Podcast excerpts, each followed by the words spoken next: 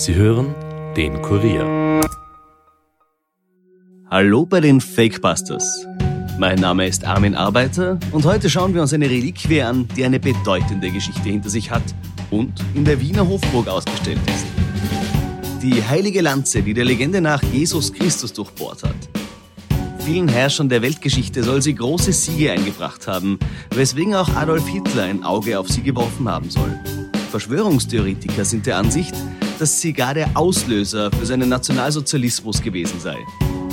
Was hat es damit auf sich? Bleibt skeptisch, aber hört uns gut zu.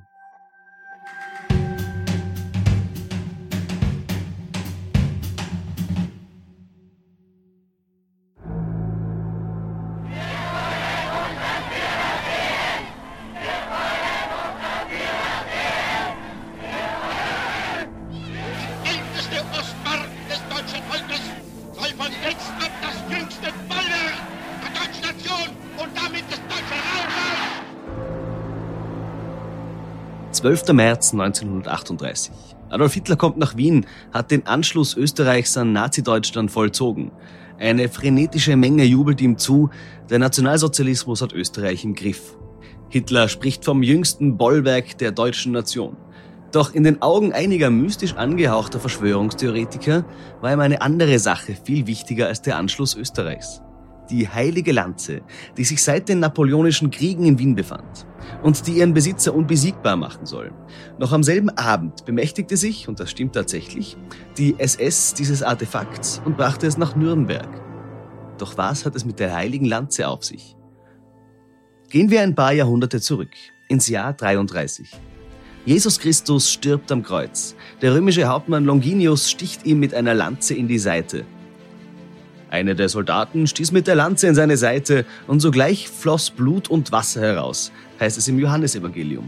Die Wundflüssigkeit soll sein Augenleiden geheilt haben, woraufhin er das mit Erde vermischte Blut gesammelt hat und sich taufen ließ. Er predigte das Evangelium und erlitt später den Märtyrertod. Sein Speer aber schien lange Zeit verloren. Als die heilige Helena, die Mutter des Kaisers Konstantin, Ende des dritten Jahrhunderts bei ihrer Wallfahrt nach Jerusalem das Kreuz Christi besuchte, fand man angeblich an der gleichen Stelle auch die Lanze auf. Sie wurde sofort ein Gegenstand hoher Verehrung und der mit dem Blut des göttlichen Erlösers in Berührung gekommene Reliquie wurden wundersame Kräfte zugeschrieben. Ihr Sohn, Konstantin der Große, soll später die für ihn entscheidende Schlacht an der Milwischen Brücke gewonnen haben, nachdem ihm im Traum befohlen worden war, das Christusmonogramm auf die Schilde seiner Soldaten malen zu lassen. Andere gehen davon aus, dass er die heilige Lanze bereits bei sich trug. Wieder andere sind der Überzeugung, seine Mutter habe die Nägel des Kreuzes aus Jerusalem in Konstantins Rüstung eingearbeitet, damit er unbesiegbar sei. Einige Jahrhunderte später, 1933. Heinrich I. ist verzweifelt. Die Ungarn rücken scheinbar unaufhaltsam vor. Der König der Ostfranken macht das, was jeder gute Stratege tun würde, und erwirbt vom burgundischen König Rudolf II. für einige Ländereien und die Stadt Basel die heilige Lanze, um damit in die Schlacht zu ziehen. Das Datum der Schlacht legt er auf den Tag des mittlerweile heiligen Longinius. Briade an der Unstrut im heutigen Sachsen-Anhalt. Heinrich I. steht vor der entscheidenden Schlacht mit den Ungarn. Nervosität liegt in der Luft. Wird die Reliquie halten, was sie verspricht? Dann müsste Heinrich siegen.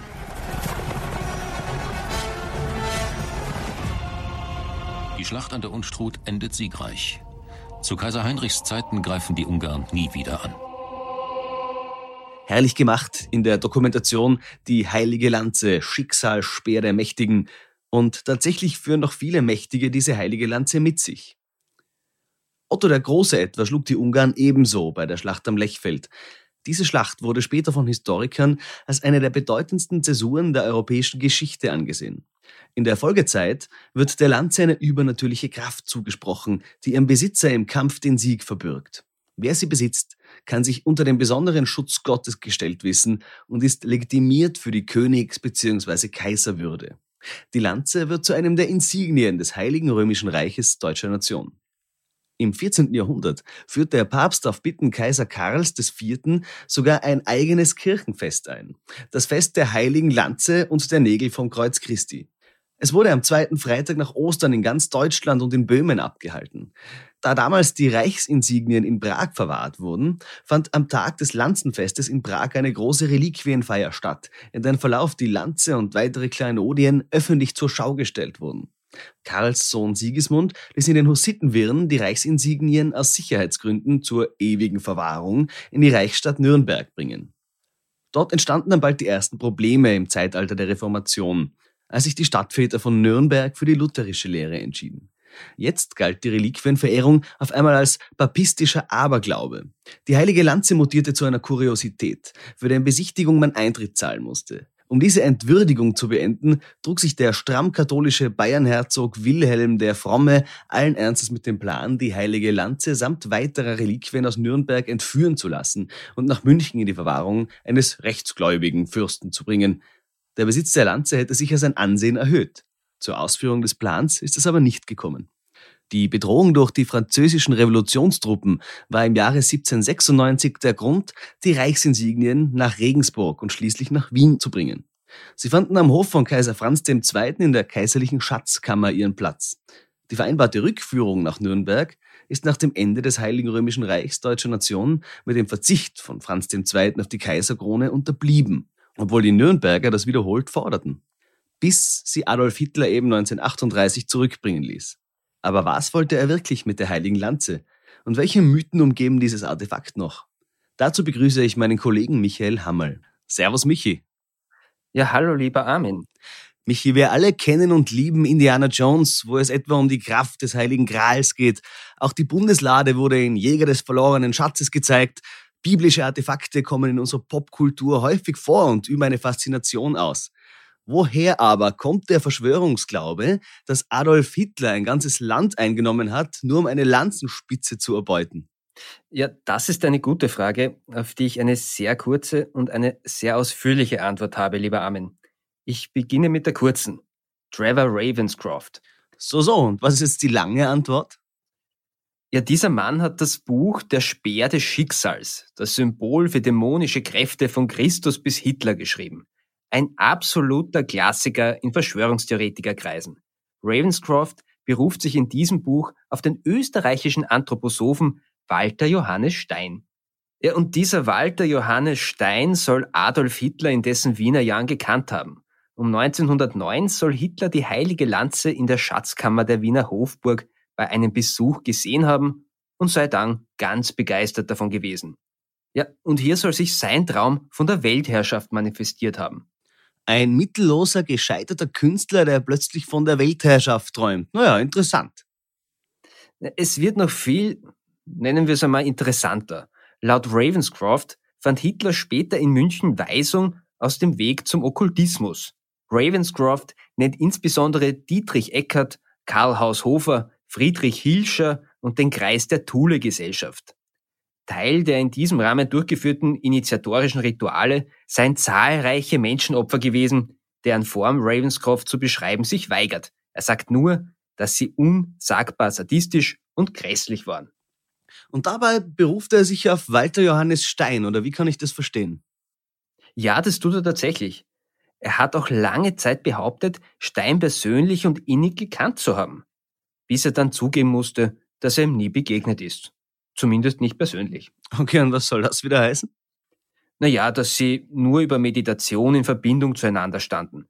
Ravenscroft spricht von transzendentaler Bewusstheit, einem Zustand, in dem man die Erinnerungen an vergangene Existenzen und höhere spirituelle Zustände zugänglich würden und der nach Ravenscroft insbesondere durch den Gebrauch von Mescalin vermittelt werden kann. Das bedeutet, dieser Ravenscroft hat sich einfach im Mescalinrausch hingesetzt, wäre Zeug über Hitler geschrieben und das dann als Geschichte verkauft, oder wie?